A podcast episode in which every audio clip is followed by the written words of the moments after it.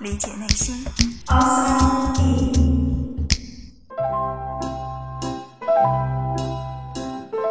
欢迎来到 Outside In，我是冰峰。今天我们要来聊聊大脑。首先，大家可以想象一下大脑的形状和样子。我相信大多数人想到的大脑应该都是差不多的，半球形，有很多的褶皱，就像我们平时吃的核桃。而如果在互联网上搜索大脑的图片，也很容易就能够找到一张非常标准的大脑图。在这些图中，如果你仔细看，会发现大脑表面的褶皱似乎并不是随意画的。虽然它们可能不完全的相同，但整体的板块区分都是一样的。那么，大脑究竟可以分为多少个板块？这些板块又是如何划分的呢？大脑表面的褶皱有它专业的叫法，凸起来的叫回，来来回回的回；凹下去的叫沟，沟壑的沟，很形象也很好记。为什么大脑表面会有这么多的沟和回呢？原因很简单，因为我们的脑袋就这么点大，如果要塞进更多的东西，就只能把它们折叠起来了。据说，如果把一个正常成年人的两侧大脑皮层完全展开铺平的话，可以有零点二四平方米，相当于四张 A4 纸拼在一起的大小。可以想象，四张 A4 纸被塞进了我们的脑壳中。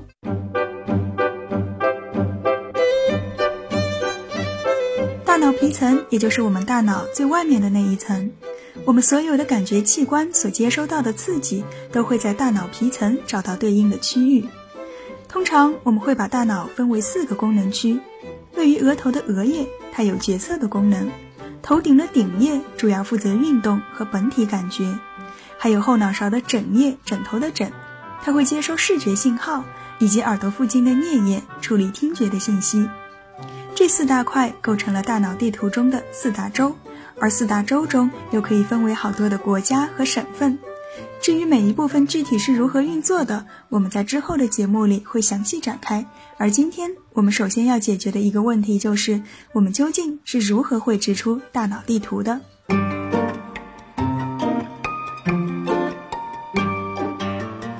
事实上，把大脑按照功能来区分这个概念很早就有了，最有名的是在十九世纪。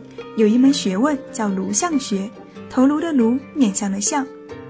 颅相学号称可以通过一个人的头盖骨的形状，比如说哪个位置比较突出，来判断他的行为方式或者是个性。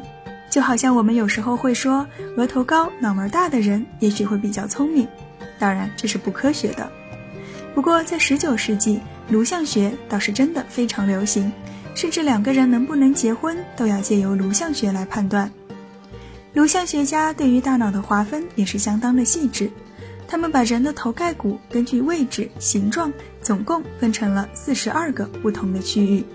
虽然颅相学已经被打上了伪科学的标签，可是将大脑按照功能来区分这个概念倒并非完全错误。我们现在广泛使用的是一九零九年德国神经学家 Broadman 所绘制的大脑地图。他把大脑皮层分为了五十二个区，而 Broadman 的依据就比较科学了。它是根据细胞形态的不同以及细胞在大脑皮层上的分布状态给大脑区分的。比如第十七区就是我们后来认为的视觉皮层区，而一二三区则是本体感觉区。那么 Broadman 又是怎么画出这些区域的呢？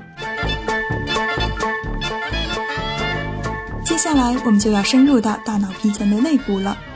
人类大脑皮层的平均厚度在二点三到二点八毫米，不算很薄，可是里面却分了六层。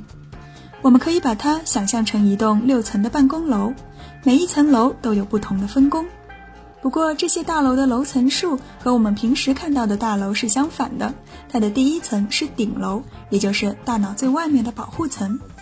往下，第二、第三层可以把它看作是一个外联部门。他们会负责把信息发送到其他的楼里，比如说从第十七区投射到第十八区。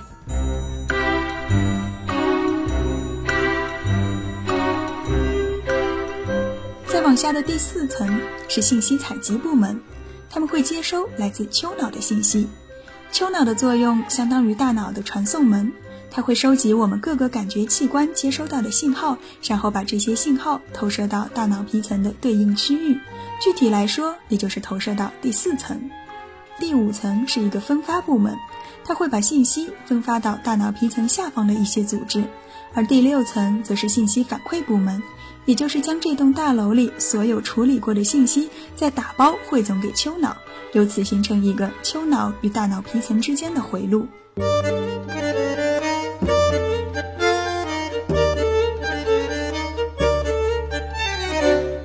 在大脑地图上，每一个省份就是一个功能区，而每一个功能区就是这样一栋六层楼的大厦。虽然都是六层楼，可是不同的大厦每一层楼的高度却是不一样的。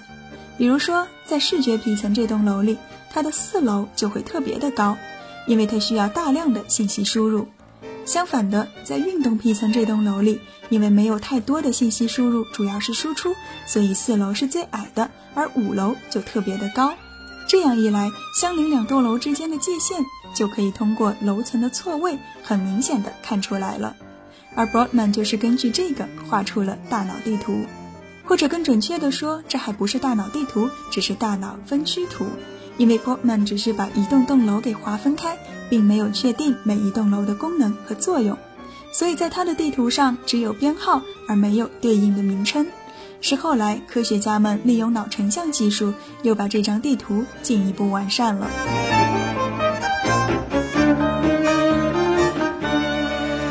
现在我们对于大脑的认识越来越深入，可是，在大脑地图上依然有着许许多多的问号：大脑究竟是如何工作的？每一个区域都有着什么样的作用？它如何控制着我们的身体？又如何左右我们的感受？我们通过大脑了解外部世界。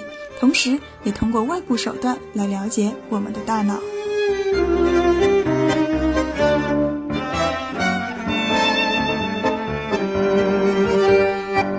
探索大脑，理解内心，outside in。